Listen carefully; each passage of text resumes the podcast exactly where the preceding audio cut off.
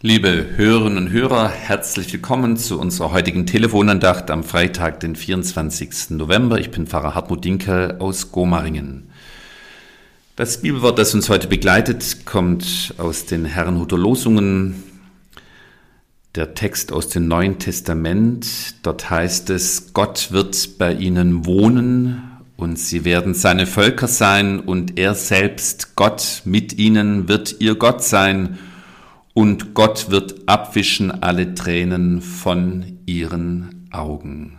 Offenbarung 21, die Verse 3 und 4. Liebe Hörerinnen und Hörer, sind Sie vielleicht schon mal umgezogen? Umzug, das bedeutet immer Bereitschaft zur Veränderung. Das bedeutet, ich breche in eine neue Lebenswelt auf. Umziehen, das bedeutet viel Arbeit. Umzug, das bedeutet, dass ich mich am neuen Wohnort auch einleben möchte, dass ich mich dort, wo ich hinziehe, auch einlassen möchte auf die Menschen, die dort schon vor mir wohnen. Wenn ich den heutigen Lehrtext lese und mir die Bibel anschaue, dann habe ich den Eindruck, Gott ist jemand, der leidenschaftlich gerne umzieht. Ja, Sie haben recht gehört. Gott zieht leidenschaftlich gerne um. Dieser Gott, von dem der alttestamentliche König Salomo einmal sagt, der Himmel und aller Himmel Himmel können dich Gott nicht fassen. Dieser also eigentlich unfassbare Gott, der ist bereit umzuziehen. Gerade dieser König Salomo ist Teil dieses göttlichen Umzugs, denn er soll nach dem Willen Gottes einen Tempel bauen, dort in Jerusalem, an einem bestimmten Ort auf dem Zionsberg, zu einer bestimmten Zeit, so um das Jahr 800 vor Christus. Salomo und das Volk begreifen, dieser Gott ist bereit umzuziehen. Er wird von einem Wohnsitzlosen zu einem Wohnungsnehmer sozusagen. Dieser Gott gibt sich mit diesem Tempelbau in dieser Welt eine Adresse. Dieser eigentlich unfassbare Gott bindet sich in seiner Freiheit an bestimmte Menschen und an einen bestimmten Ort. Und die Botschaft, die sich damit verbindet, ist klar. Ich will kein Gott sein, der einfach nur für sich bleibt. Ich will es mit den Menschen, meinen Geschöpfen zu tun haben.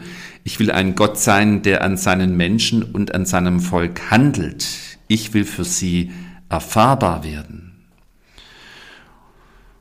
Und so zieht dieser Gott ein in die menschliche Geschichte, zunächst in besonderer Weise in die Geschichte seines Volkes Israel und dafür steht dieser jüdische Tempel. Aber diese Umzugsfreude Gottes setzt sich fort. Szenenwechsel. Einige hundert Jahre später.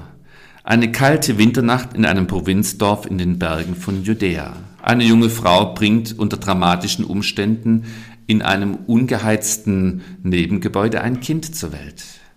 Hirten sind die Ersten, die erfahren, dass Gott seine Bewegung in diese Welt hinein in radikaler Weise fortsetzt. Der Gott, den Himmel und alle Himmel Himmel nicht fassen können, so König Salomo, zieht als Kind in diese Welt ein, und zwar mit allen Konsequenzen. Gott zieht in Christus mitten in die Todverfallenheit des Menschen ein. Gott ist in dem Mann am Kreuz, der die Sünde der Welt getragen hat und am Ostermorgen die Macht des Todes zerbrochen hat. Dieser eigentlich unfassbare Gott hat sich für uns nun nicht an einen Ort gebunden, sondern an eine Person. Und dieser Gedanke setzt sich im Neuen Testament fort. Es gibt eine Zuspitzung in Blick auf den Wohnungswechsel Gottes. Er wohnt dann nicht nur in Christus, er wohnt dann durch seinen Geist auch in seiner Gemeinde. Wisst ihr nicht, dass ihr ihr als christliche Gemeinde Gottes Tempel seid und der Geist Gottes in euch wohnt, fragt Paulus dann die Korinther. Gott zieht also in seinem Geist auch in seine Gemeinde hinein ein. Wir als Christen, die leibliche Wohnung Gottes in dieser Welt, Gemeinde Jesu als der Tempel, in dem Gott auf Erden wohnt.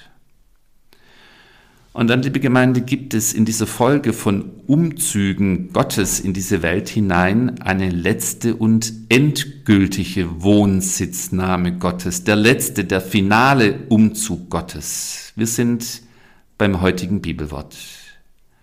Gott wird bei ihnen wohnen Und sie werden seine Völker sein und er selbst Gott mit ihnen wird ihr Gott sein und Gott wird abwischen alle Tränen von ihren Augen.